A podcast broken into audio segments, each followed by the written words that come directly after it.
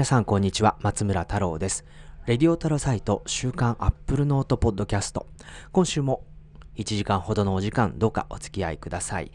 さあアメリカはですね先週7月4日の独立記念日に絡んで非常にですね、えー、ニュースの少ない1週間でした、まあ、とてもこう夏らしい陽気に恵まれた北カリフォルニアのベイエリアなんですけれども、山火事も始まっていてですね、予断を許さない、そんな乾燥した陽気、気温の上昇と風の強い日というのを本当に気をつけなきゃいけないということなんですけれども、この Apple Watch のプレゼンテーションで、えー、WWDC2018 ですかね。この WatchOS5 のプレゼンテーションでは空気の質というのが天気アプリに追加されるということが分かりました。これあの iOS12 なんかでも同じように使えると思うんですけれども、まあ、もちろん中国方面は本当に空気の質に神経質にならなきゃいけないということなんですけれども、去年山火事の煙が流れてきた北カリフォルニアでもですね、この空気の質というものには、ま非常にセンシティブになっているということで、えー、まこの空気の質を見る機能というのが地域によっては導入されるということが新しい iOS のえー、や WatchOS の機能として、えー、判明しています。さあそんな話題を含めつつですね、先週のニュースから振り返っていきたいと思いますので、何卒お付き合いくださいませ。レディオタルサイト週刊アップルノートポッドキャストこの番組は、有料マガジン、Apple Note の購読者の皆様の提供でお届けしてまいります。Apple Note は毎月4本から5本程度の有料記事とブログ記事を配信しています。Apple 製品、iPhone、Mac などを中心としたモバイルテクノロジー時代を読み解く、そんな有料マガジンとなっております。どうかこの機会にご購読のほどよろしくお願いいたします。applenote.me applenote.me でアクセスしてください。よろしくお願いいたします。さて、えー、まずはですね、先週流れたニュースを、えー、少し振り返っていきたいなと思うんですけれども、先週はですね、えー、まあ先ほども言ったように少しニュースが枯れた時期だったんですけれども、あの、アメリカに関係ないアジア方面からはですね、続々とこう新しい iPhone の話題なんかが入ってきています。で、6.1インチと目されている廉価版の全画面大画面モデル。これ一部では iPhone9 というふうに名前がささやかれ始めているんですけれども、このモデルに関して、えー、著名なアナリストはですね、5色展開が来るんじゃないかという予測を立てているようです。えー、5色展開といえばですね、このカラフルな iPhone というのは iPhone 5C 2013年のモデルですね。えー、これを思い出されますよね、えー、ちょっとツイートで iPhone5C の話を書いたらですね、えー、続々とあの端末好きだったのにな という声がですね、え出てきた一方で、そのデザインのポップさ、その背面のプラスチック、ポリカーボネイトのこの非常にですね、こう、平らにきちんと加工されてる。いや、当たり前のように聞こえるんですけど、これが意外と難しいんですよね。えー、この平らなあポリカーボネートの美しいポップなカラーの背面、これを持って登場したデバイスだったんですけれども、プロセッサがね、ちょっとね、あの iPhone5S よりも低かったということで差別化が図られていた関係で iPhone5S の方がヒットして iPhone5C はいまいちヒットにならなかったと。いうことで、翌年以降ですね、これ、それを確認したかのように iPhone6 では、あよりアルミニウムを活用したクールなデザインの方向に iPhone がどんどんシフトしていって iPhone X に至るというそんな流れの中で今度はこのカラーバリエーションの部分を復活させて、えー、廉価版の iPhone というものをにトライしようと。そういう見方になっていますね。えー、この廉価版の iPhone は700ドル前後で登場するとあいうふうにですね、ミンチークオさんが、あこの著名アナリスト、移籍したということでも最近話題ですけれども、彼があそういう予測を立てていまして、えー、低価格を実現するために、この iPhone X で採用されていたようなデュアルレンズとか、あるいはステンレスのフレームっていうものは用いられない。その一方で、今後の iPhone のフォームファクターとなっていく 3D 顔認証なんかに使われるような TrueDepth カメラ。これは前面に採用されて、液晶画面を用いた全画面モデル6.1インチとなると。そんなあ予測を立てられてます。でもここでやっぱりね、重要なのは、これ次の iPhone X の後継モデルあるいはその大画面モデルと同じプロセッサーを積むことですよね iPhone5C はやっぱりそこの処理能力が低いっていうところで確かにカラフルで可愛かったんですけれどもでもやっぱりまだ当時からするとですねこの iPhone の iPhone に限らずですけれどもスマートフォン自体のこの性能がどんどんどんどんこう向上していく中であえて新しいモデルなのにこのプロセッサーの能力が低いものを選ぶかって言われたら、やっぱりちょっと選びづらい部分はありましたよね。まあ、そういった意味では、こう、5色展開のカラフルな廉価版ということで、えー、行くとしても、iPhone8 と iPhone X の関係のように、2018年の最新鋭のチップを搭載するっていうのは、やっぱりこう絶対条件になるんじゃないかなというふうに思います。で、先ほどの、えー、アナリストクオさんによると、えー、このモデルっていうのは、iPhone、今年発売の iPhone の55%を占めるんじゃないかというふうに言われているんですね。まあ、そこを考えると、こう、やはり、こう、外せないモデルになってくるわけですし、ここにこう、最新のプロセッサーを積むことで、その、まあ、A、A12 になるんですかね、来年は。このプロセッサー全体のコストっていうものを、えー、1個あたりのコストっていうのを下げていくことができるようになるんじゃないかということで、えー、非常に期待をしているモデルではあります。で、この5色展開の中にはですね、赤も含まれていて、iPhone で赤といえばプロダクトレッドモデルなんですよね。で、このプロダクトレッドモデルって、こう最近の iPhone シリーズの登場タイミングでいくとですね、9月に発表されるのではなくて、モデルこうが半年経って残り半年というですね、手こ入れのタイミング、例えば4月ですね。これぐらいのタイミングで、え、赤いプロダクトレッドモデルが後から投入されるという、まあ、そういうことが最近はあのずっとパターンとして続いていましたよね。なので、この5色展開といっても、果たして全部のカラーが9月に出るのかどうか。例えば赤だけは3月、4月、2019年の4月とか、このタイミングに出るんじゃないか、なんていう予測も立てることができます。さて、えー、この iPhone9 ですかね、iPhone、この廉価版のモデルっていうのがどうなるのか。まだまだあと2ヶ月ほどありますけれども、楽しみにしていきたいなと思います。変わって地図の話題ですね。えー、マップに関しては先週ですね、えー、ぜひ読むべきというテッククランチの記事が出ていましたね。エディ Q さんへの、えー、マップに関するインタビューで、えー、様々な改善に取り組んでいるということが分かってきました。まあ、地図ね、2012年に独自のマップに Google から移行して、まあ、当初は地図の充実度っていうのは様々な批判がありましたよね。ガンダム駅ってなんだっていうふうにですね、日本では言われていたり、こう、Apple マップの指示に従って移動していったら、こう、抜け出せないところにたどり着いてしまったとかですね、いろいろありましたけれども、あの、一番面白かったのは、この 3D マップ、売りにしていた 3D マップで、こう、なんていうんですかね、地球が割れてるみたいな、そういう、あの、表現みたいになっているっていうのがあったっていうのはありましたけど、これもどれもですね、やっぱり地図の精度がまだまだ低かったっていう問題に起因してると思います。そしてこれだけやっぱり批判があったっていうことは、生活にいかに地図が密接している重要な情報だったかということでもあって、で、アップルがやっぱり Google 依存から抜け出して独自のこう地図に移行した理由の裏付けとも言えますよね。ま、そんなマップもですね、6年が経過していて、まあ、あの北カリフォルニア、バークレー、サンフランシスコある、あるいはシリコンバレーエリアを車や交通機関で移動している私としてもですね、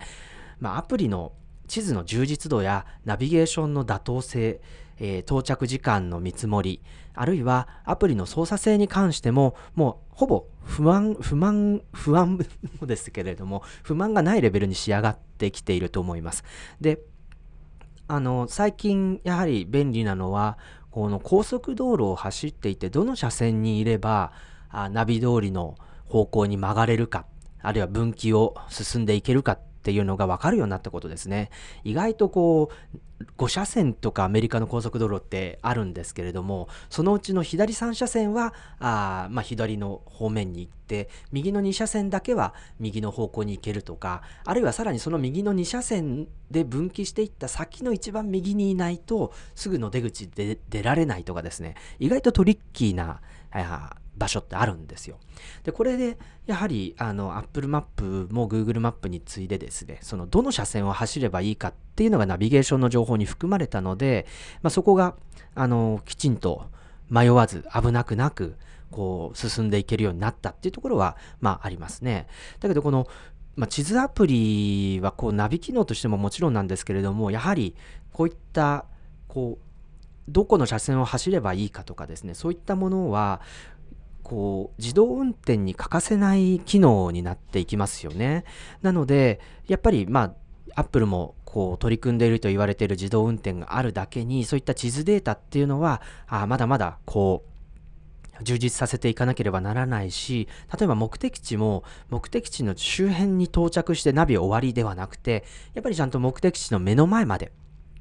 たどり着けるようなナビゲーションっていうのも、先ほどの自動運転の機能の向上っていうところでは必要でしょうし、あとは徒歩ですよね。徒歩での移動でもやっぱりきちんとナビしてほしい。まあ、Google はその Google レンズの機能みたいな形で Google マップにあの AR 機能を搭載して、こうかざすと、駅の出口でかざすとですね、どっちに歩いていけばいいかっていう矢印が表示されるようになりましたよね。まあ、こういったのも AR を売りにしている Apple としては絶対やらないといけないことでしょうし、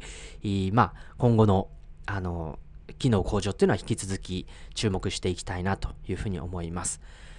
さて、えー、iPad も iOS12 乗るんですけれども、まあ、短い話題としては、iPad もですね、ホームボタンなしの、えー、モデルの準備が整いますよ、iOS12 でっていう話です。まあ、この iPhone X の操作性っていうのはあ、ホームボタンがなくなって、画面の一番下を上にスワイプすればホーム画面。で、上にスワイプする途中で止めたらマルチタスク。で、左右にスワイプすると、こう、タスク切り替え、アプリ切り替えができて、右上をちょんと下に下ろすと、コントロールセンターが表示されると。まあ、そういう機能性になったんですけど、これがそっくりそのままですね、えー、iPad にも乗りましたという話ですね。iOS12 で。おそらく、あのまあ、iOS12 に関してはメディアでは大っぴらに記事を書くことが試したっていう記事は書けないんですけれども、プレビュー版ですので。ただ、あの、Apple のウェブサイトの iOS12 のフル機能リストっていうページがあるんですけれども、ここにもちゃんとですね、iPad で新しいジェスチャーが入りましたよっていう話は入ってますので、まあ、そこで確認することができますし、もしお手元で、えパブリックベータなんかを試す場合、あの試せる環境にある方はあ、新しいジェスチャー試すことができると思います。で、これ、やっぱり、あの、iPhone X を使っていて、それで iPad に行くとですね、やっぱりその操作性の違い、っていうものにやっぱりこう悩まされたりしてきたわけです。で、これが、まあ、ホームボタンなくなるかどうかにかかわらずですね、iPhone X を使っている、あるいは iPhone X 世代を今後使っていくようなユーザーが iPad を使うときにも違和感なく同じ操作でこうジェスチャーが利用できるっていうのは非常にいいことだと思いますが、加えて、これができるんだったら、ホームボタン、iPad かとこう iPad から取り去っても大丈夫ですよねっていう話になってくるので、まそういった意味ではですね、え今後ですね、iPad にもトゥルーデプスカメラがついて、ホームボタンがなくなるようなモデルっていうものに期待できるのかなというふうに思ったりしています。えー、まあ、その他にはですね、もうあの iOS12 のパブリックベータのあのバージョン2が出たとかですね、まあ、そういう程度のニュースぐらいしか流れていなかった中で、えー、一つ注目していたのがですね、あの、Apple Music がアメリカ市場で、こう、ついに Spotify を超えてきたというニュースですね。まあ、Spotify はですね、Apple Music 以前から、あ購読型のストリーミング音楽サービスとして、えー、今はですね、7500万加入有料会員ですね、を世界で抱えていて、えー、リスナーの総人口は1億6000万ユーザーと言われていますね。これに対して Apple は、まあ、ゼロからどんどん積み上げていって、えー、今現在4500万加入、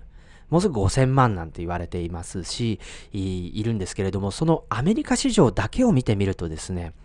えー、Apple Music と Spotify、実はあ年の初めあたりで均行していたんですよ。ところが、Apple Music の成長率は5%。年間5%ぐらい。そして、え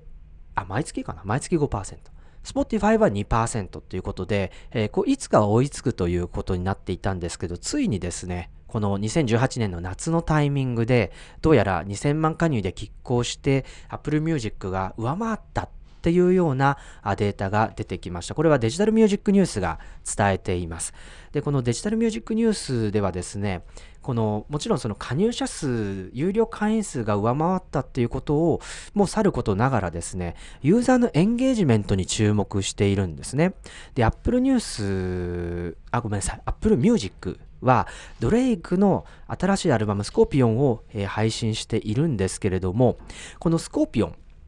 Apple Music は最初の1週間で1億7000万ストリームだったそうですが、Spotify はこう無料ユーザーも多く抱えながら1億3000万ストリームにとどまっていたということなんですね。で、この加入者数ももちろんなんですけど、エンゲージメントの高さっていうのは、アーティストに対してこの新しい音楽を発表する場として有効だということをアピールできる点で非常に重要になってくるわけです。まあ、そのためですね、えー、Apple としては、まあ、今後もこの、えー、新しいミュージックがより多くの人に聴いてもらえるよっていう場所であるということをアピールしながら、米国含め、えー、各国の加入者数を増やしていこうとしているわけですね。でもこの Apple Music 最近こう非常に個人的には入っててよかったなと思ったのは、あの、桂歌丸師匠が亡くなったというニュースが流れてきて、で、実はこの亡くなるニュースが亡くなったというニュース、非常にですね、悲しいニュースなんではあるんですけれども、一方で大往生だという声も聞かれますよね。で、実はこう、歌丸師匠が亡くなる以前からですね、Apple Music でずっと、こう、桂歌丸全集みたいな、名跡集みたいなものが配信されていて、でずっと聴いてたんですよね。なので、まあ、もちろん新しいミュージック、音楽、まあ、落語が音楽かって言われるとわからないけれども、こう、もちろん新しい音楽の発表の場という意味合いでも重要なんですけど、一方で、こう、ライブラリ、カタログ、過去の作品、これがいつでも聞くことができるっていうのは、まあ、非常に、あの、音楽ストリーミングサービスを契約しててよかったなという思う点ではございます。えー、でも、こう、ご冥福をお祈りしつつもですね、えー、生き生きとした落語の名跡が聞けるっていうのは本当にいい時代だなというふうに感じています。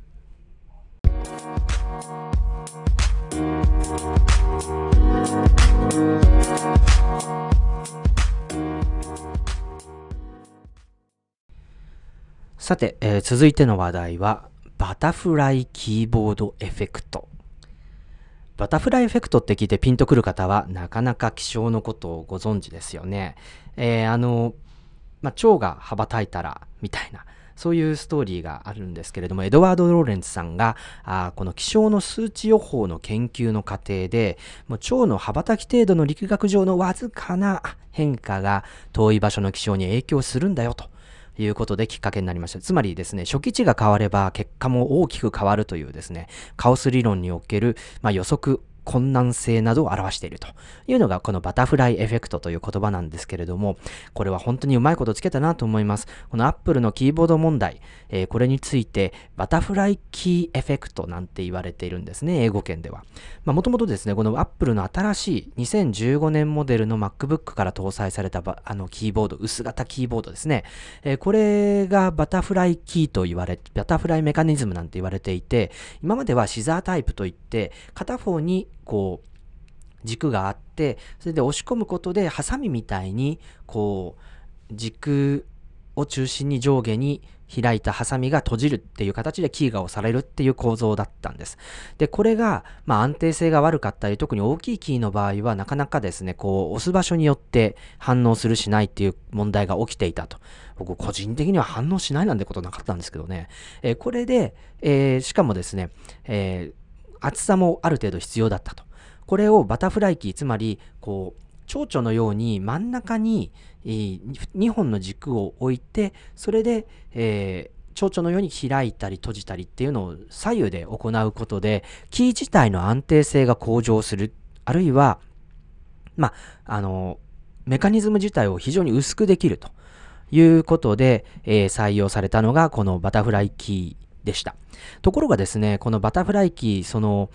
非常に多く不具合が発生し、しかもその不具合を直すために、今までは400ドル程度の修理代だったのが700ドルに跳ね上がっているということで問題になりました。これがですね、えー、キーボードの不具合として3件の集団訴訟が起こされていて、えー、こう、批判が高まっていたわけですね。そこで Apple は、あこの2015年以降のバタフライキーボードを搭載したモデルに関して、えー、修理の無償化と、え、4年間の保証延長という対処を取ることになりました。まあ、4年間っていうとですね、もう実質的には、あこう、ノートパソコンの寿命にほぼ相当するわけですから、もうそのノートパソコン使っているうちに壊れたらいつでも直しますよっていうことですから、もう正直なところ、こう、Apple がキーボードの明らかな欠陥があるということを認めたようなもんですよね。でも、その欠陥を認めたっていうところ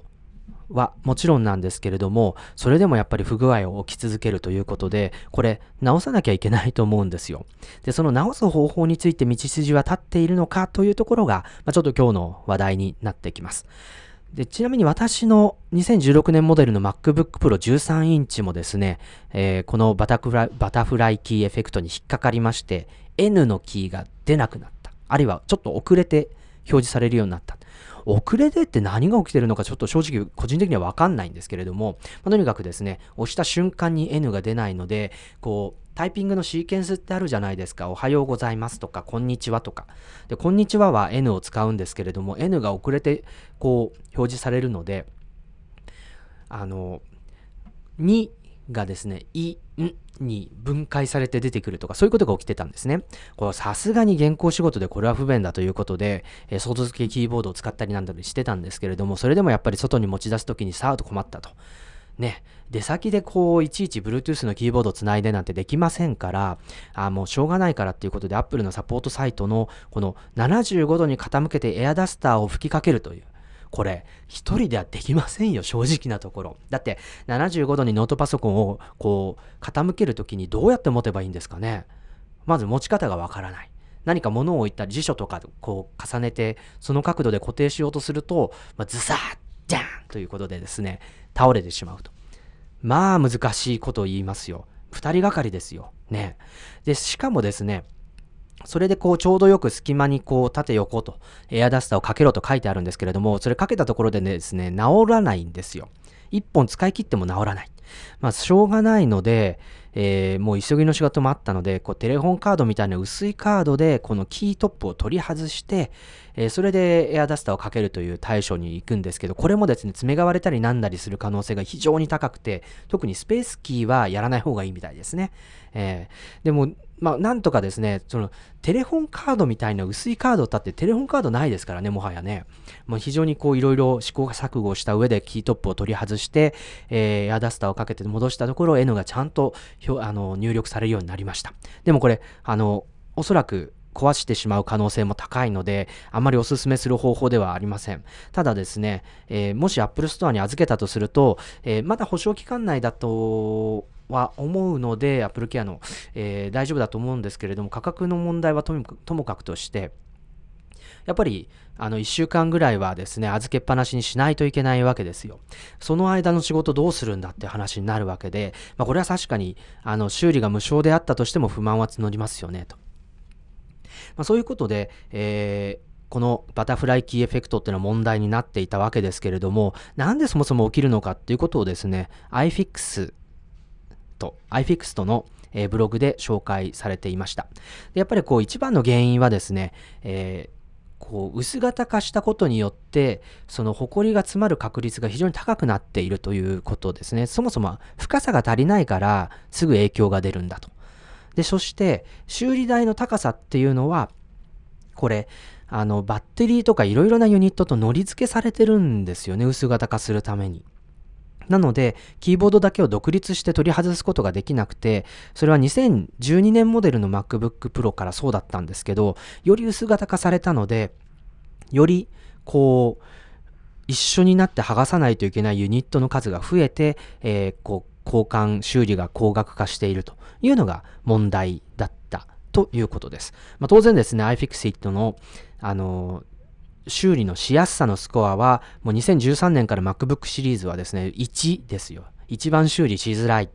まあ、そういう評価をずっと得続けているわけですけれども、あの、まあ、キーボード自体はですね、まあ、そもそもの話として、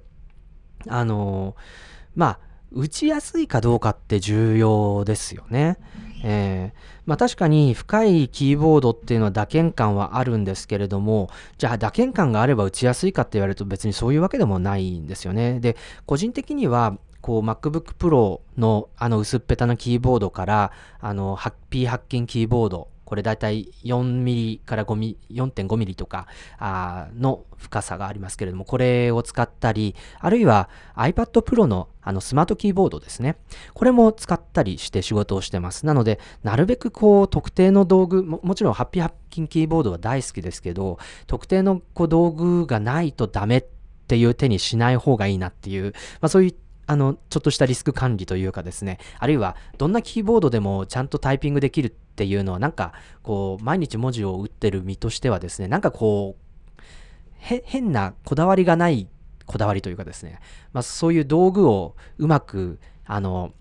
何の道具でもちゃんと使えるっていう、そういう、あの、こだわりみたいなところはちょっとあって、あの、スマートキーボードであってもちゃんと素早くタイピングできるようにしようというのは、あの、個人的な目標でもあるんですけれども、ただ一方でですね、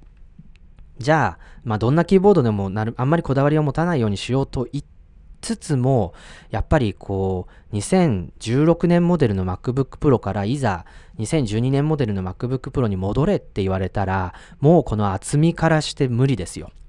ね。一回薄いのに慣れてしまうと、こう、やっぱり元の厚さにはどうしても戻れない。なのでそういう意味では、今度出てくる iPhone9 ですか？あ先ほど話したような iPhone9 もこう8ミリ台に突入するっていうような話も出ていますから、果たしてこう iPhone8、iPhone6、特に iPhone6 薄かったですからね、iPhone6 使っていた人がいきなりこう、大画面で分厚い iPhone9 に移れるかって言われると結構厳しいんじゃないかなと思ったりするんですけれども、まあそれはそうとして、この結果としてですね、こう、キーボードのこう不具合っていうのは、あの、iPad じゃなくて MacBook を使うこう最大の理由に障害が生じてしまっているという、どうしようもないこうデメリットになってるわけですよね。で、こうどうしてもですね、こう Mac、iPad じゃなくて Mac っていうのはやっぱり安定したキーボードを、えー、固定された安定したキーボードが使えるっていうところが重要なわけで、もしそれ、そうでないんだったら iPad とスマートキーボードでいいじゃないかっていう話になってしまうわけですよ。だからこう、もちろんアプリの問題とかもいろいろあると思うんですけど、やっぱり Mac はキーボードがきちんと使えるっていうことをこだわってほしいというのは個人的な願いですね。じゃあ、あアップルとしてこの問題にどう対処するのか、どう解決するのかっていう話になってくるわけですけれども、あの、アップルの特許文書をひっくり返すとですね、えー、2018年の5月にファイルされたあキーボードに関する特許がヒントとして、ヒントとして挙げられます。っていうのは、あの、このキーボードの特許なんですけれども、あの、実は、キーボードのこうメカニズム部分をカバーすることによって、えー、埃や水が入らないようにするっていう機構を実現してるんですね。で、これあの、まあ、ちょっと Apple Note のリンクにも貼ってあるんですけれども、あの、まあ、言ってみれば、このスマートキーボードの、こう、ような感じもちろんこのスマートキーボード自体はバタフライ構造入ってないので、こう打鍵感とかは全く違うと思うんですけれども、ただ、このキーボード自体の構造としては、このキートップは上に乗っけるとして、下側のメカニズムをこの1枚面のファブリックで包んでしまうと。で、MacBook あの、ごめんなさい。iPad Pro のスマートキーボードが、ホコリが詰まって打てなくなったなんてことはないですよね。そのメカニズム自体が壊れちゃったら別の話でしょうけど、これと同じように、MacBook Pro の中身も、こうやって辛い位置のあのファブリックで包んでしまえば、ホコリが入る必要、あの心配はないと。ただ一方で打鍵感がどうなるかっていうのはちょっと心配ですよね。やっぱりそれだけですね、こう爽快感というものが薄れてしまうんじゃないかみたいな懸念っていうのは個人的にはあります。なので、えー、こう打鍵感、爽快感、こう、まあ今も爽快感あるかって言われると薄いんでそうでもないのかもしれないですけど、こうやっぱり音た、音も静かになるでしょうね、これね。まあそういった音の対策、そして打鍵感、そして、こう、やっぱり上にプラスチックを乗せることになるので、それが、こう、ふらついたり、パカパカ、こう、ポコポコしたりしないかっていう部分、こういったものも含めて、えー、次の MacBook シリーズでどう改善されてくるのかっていうのは、すごく注目していきたいなというところです。まあ、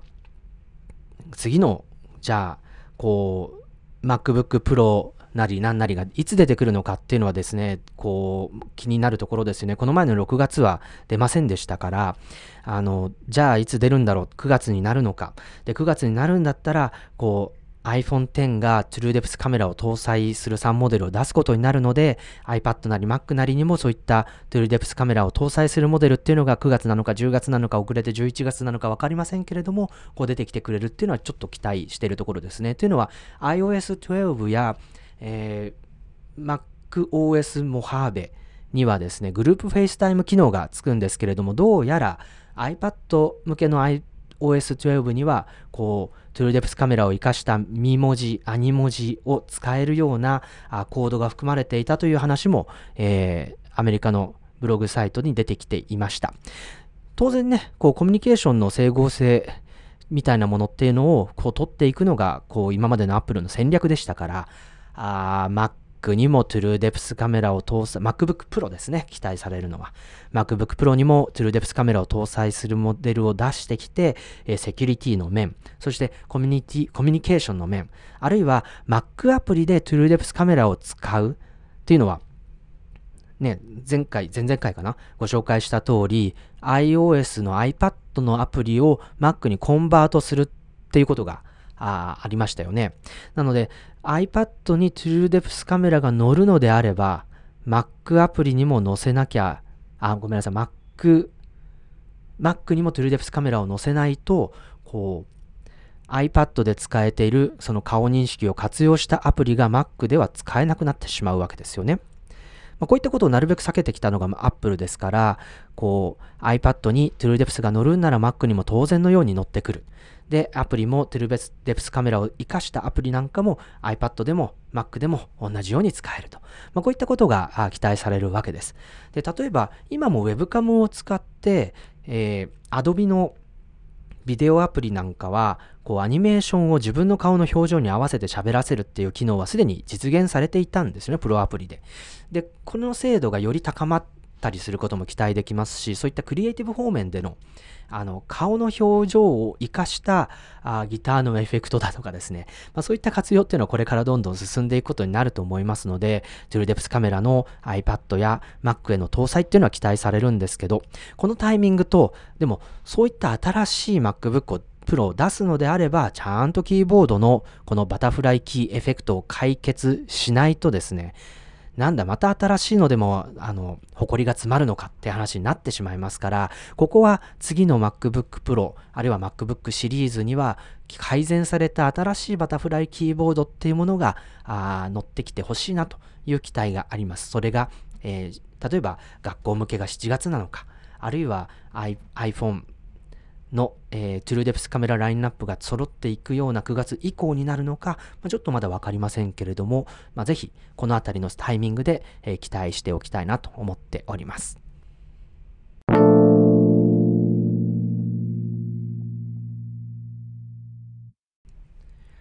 続いての話題は、もう一回ですね、2018年の iPhone のラインナップなんですけど、ハイエンドのモデルではなくて、今度はローエンドのモデルの話について考えておきたいと思います。えー、今、iPhone のローエンドモデルっていうと、発売して1年以上が経過したモデルを併売し続けるっていう形で、えーまあ、例えば今で言えば iPhone6S、iPhone7 このあたりが、まあ、その、価格を抑えたローエンドモデルとして登場しているわけですよね。iPhone SE はちょっと例外的なんですけれども。しかしですね、中古市場、あるいはあ再整備品の市場ではですね、iPhone6 が非常に人気が高まっていると。で、MVNO なんかでも最近 iPhone を取り扱い始めてると思うんですね。えーまあ、Yahoo モバイルは、Y モバイルは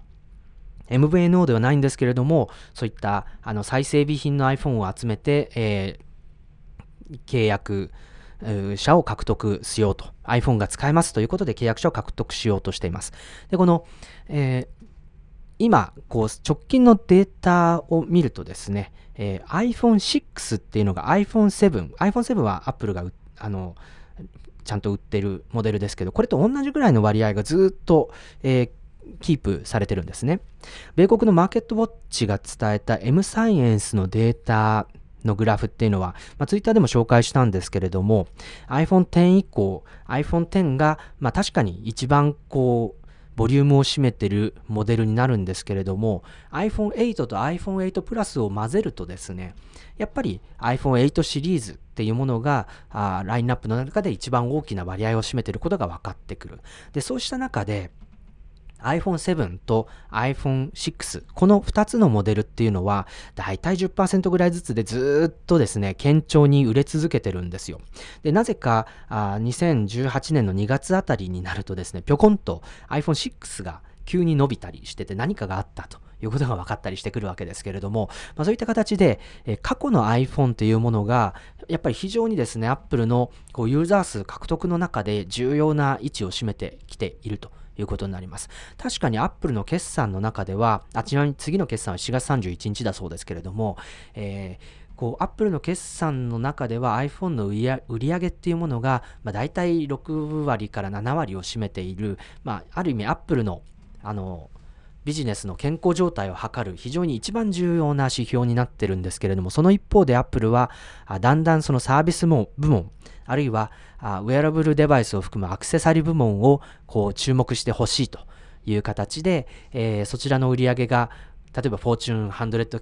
企業に入ったとか、フォーチュン300企業に入ったとか、そういった表現をしながら、その売り上げが大きくなっていることをアピールしています。iPhone からだんだんその指標の矛先をこう反らそうというのが、まあ、スマートフォン成熟のこの時代で売り上げ、えー、高、あるいは販売台数をこれ以上伸ばしきれないところが見えてきた中での、まあ、戦略ということになるんですけれども、アップルからすればですね、そちらの戦略にこう軸足を移せば移すほど、別に新品の iPhone が売れなくてもいいっていうことも一つ言えるわけですよね。だって iPhone6 を買ったとしても、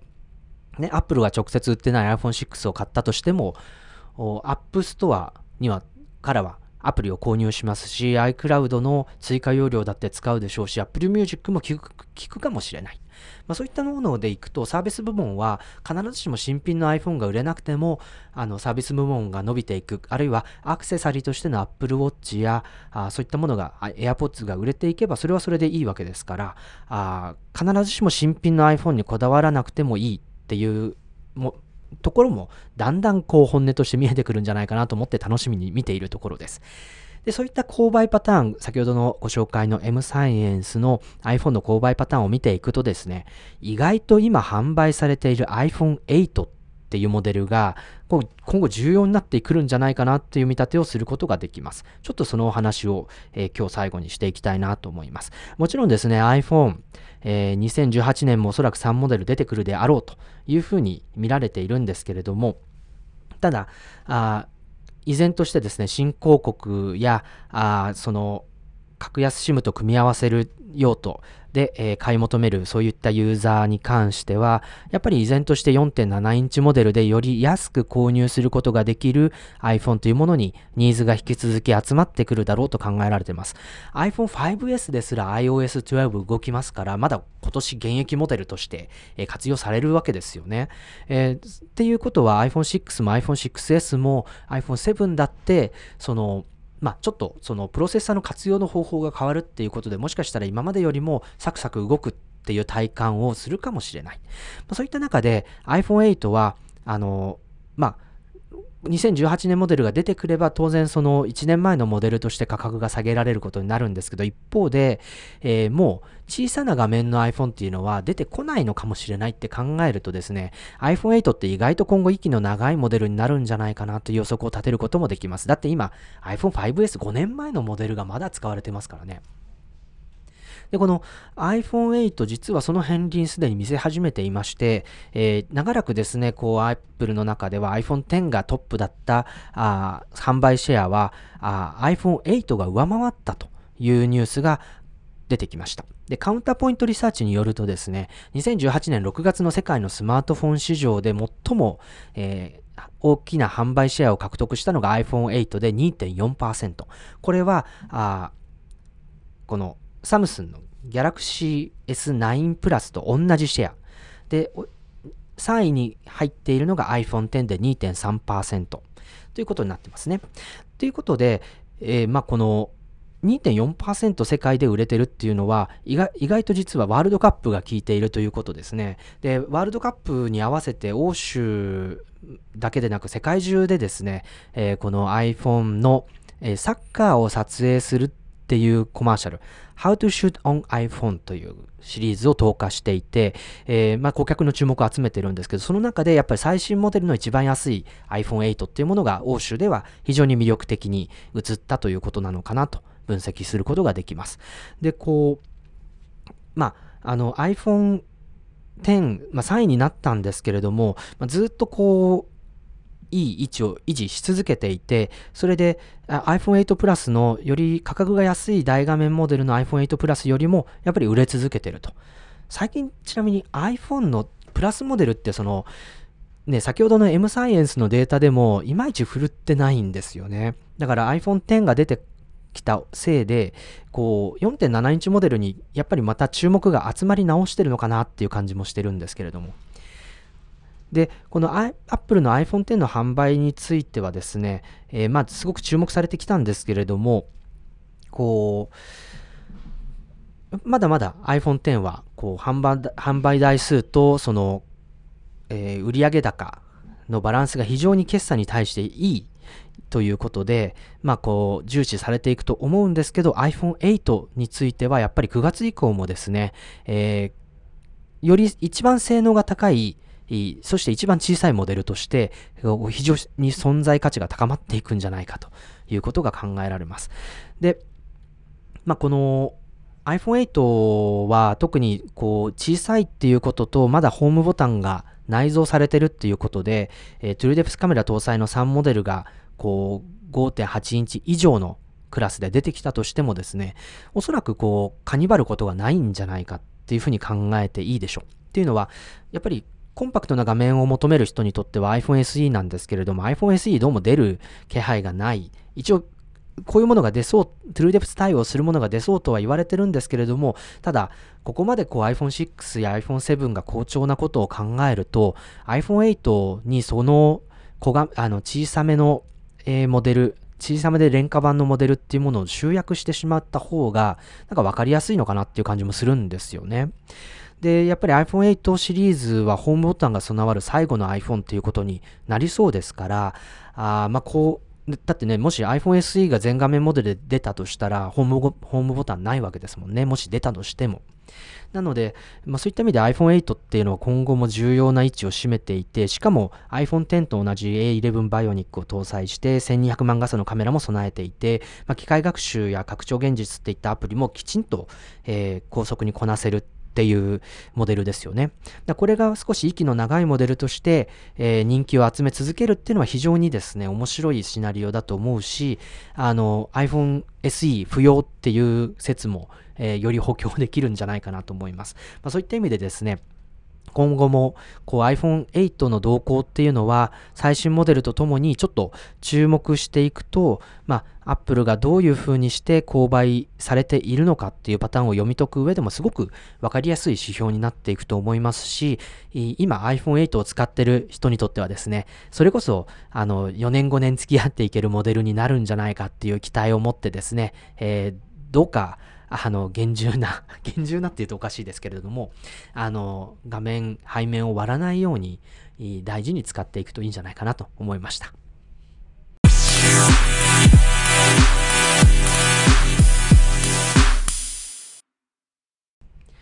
さて、えー、それでは最後に短く、ちょっと変わった話ということで、えー、シリプラットフォームについて少し考えようということをお伝えしようかなと思います。えー、Apple はですね、あの、Apple Watch、そして AirPods っていったワイヤレス、あ、ごめんなさい、ウェアラブルですね。ウェアラブル製品っていうのをヒットさせて、フォーチュン300企業の規模になったと言ってます。で、これ、フォーチュン500ってこう、米国の大企業の一つの指標になってるんですけれども、大体こう300位ぐらいの会社っていうのは、年間の売上が100億ドルぐらい、まあ、1兆1100億円ぐらいの規模に成長している企業のことを指しますね。だからアップルのウェアラブル製品の売上高っていうのはもうあの1兆円を超えてきてる規模に成長してるということになります。もちろんですね、アップルは依然として、えー、この iPhone が6、7割のシェアを占めてるっていうふうに先ほどもご紹介した通りですけれども、まあ、ウェアラブル製品っていうのは iPhone と組み合わせる製品として、まあ、十分なハロー効果を得て成長しているという製品になっていると思います。で、まあ、この分野でですね、あの、非常に重要になってくるのはどうも音なのかなというふうに思います。で、特に AirPods に関しては、あの、まあ、AirPods、こう、 EarPods のワイヤレス版として出てきたんですけれども、W1 チップ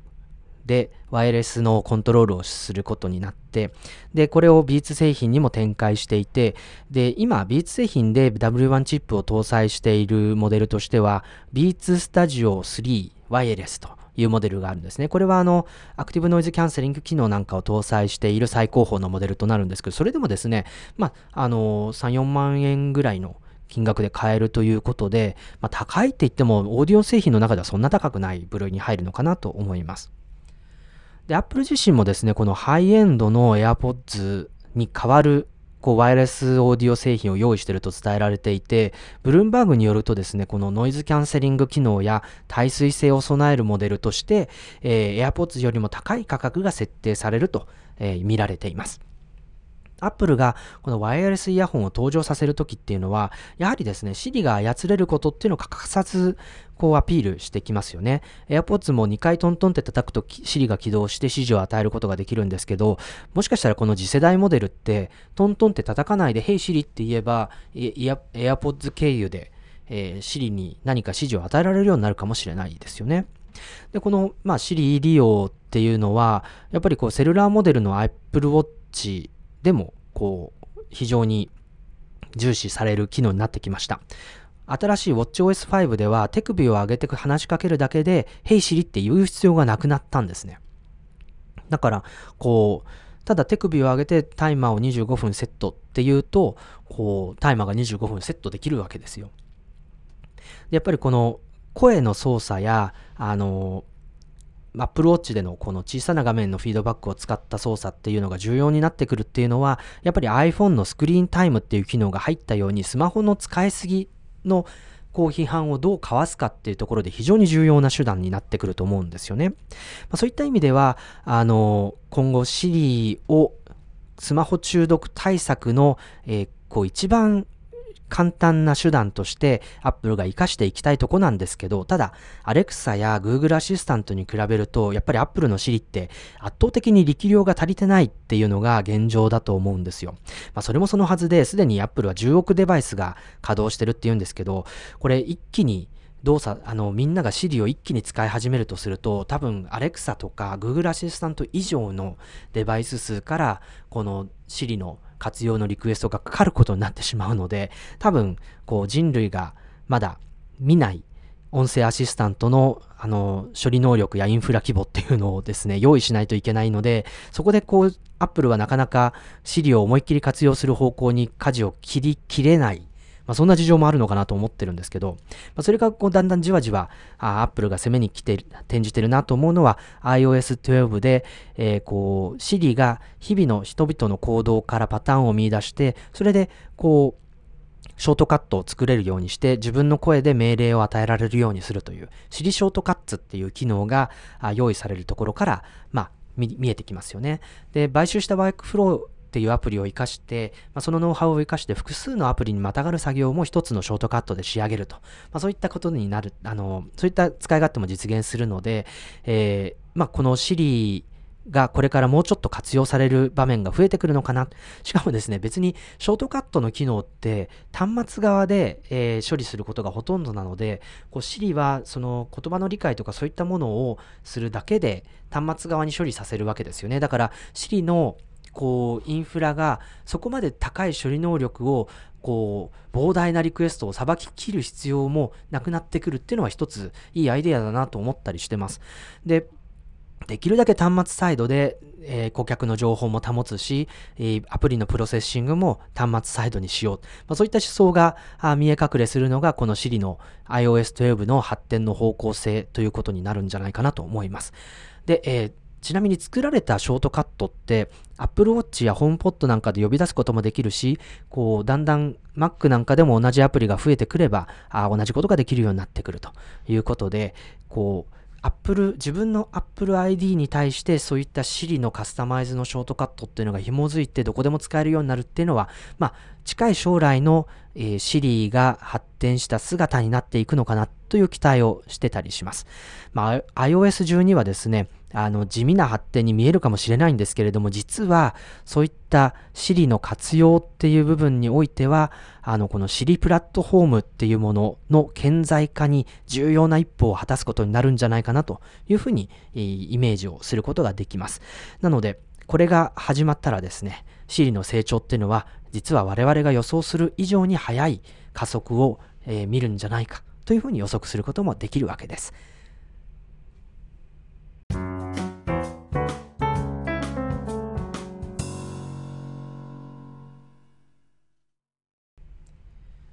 ということでお届けしてまいりました。Apple Note Podcast。いかがだったでしょうか、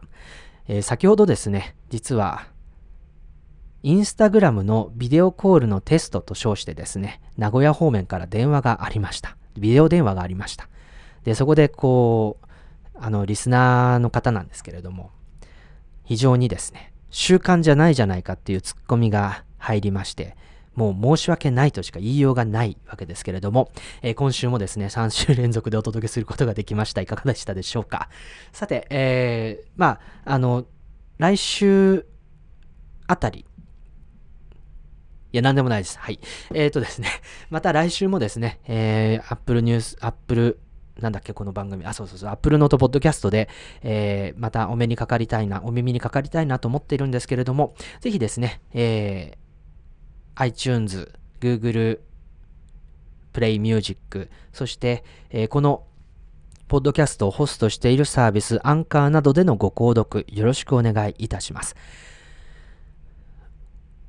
このアンカーのサービス、まだまだですね、個人的には使い切れてないんですけれども、あの、こう、ユーザーからのコメントを、こう、次の放送に載せるとか、そういった編集もすることができるそうなので、ぜひ試してみたいなと思ったりしてます。あの、まあ、気が向いたらでいいんですけれども、コメントを音で、えー、お戻しいただけると、またご紹介したいなと思ったりしていますので、よろしくお願いいたします。さあ、それではですね、また来週の、えー、お楽しみということで、松村太郎がお届けしました。Apple News Podcast。この番組は、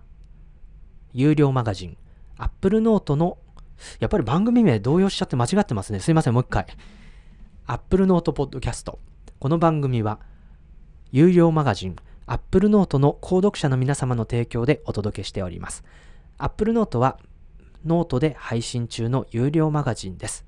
applenote.me applenote.me からご購読いただければこれ幸い。ご愛聴感謝、松村太郎でした。それではまた来週。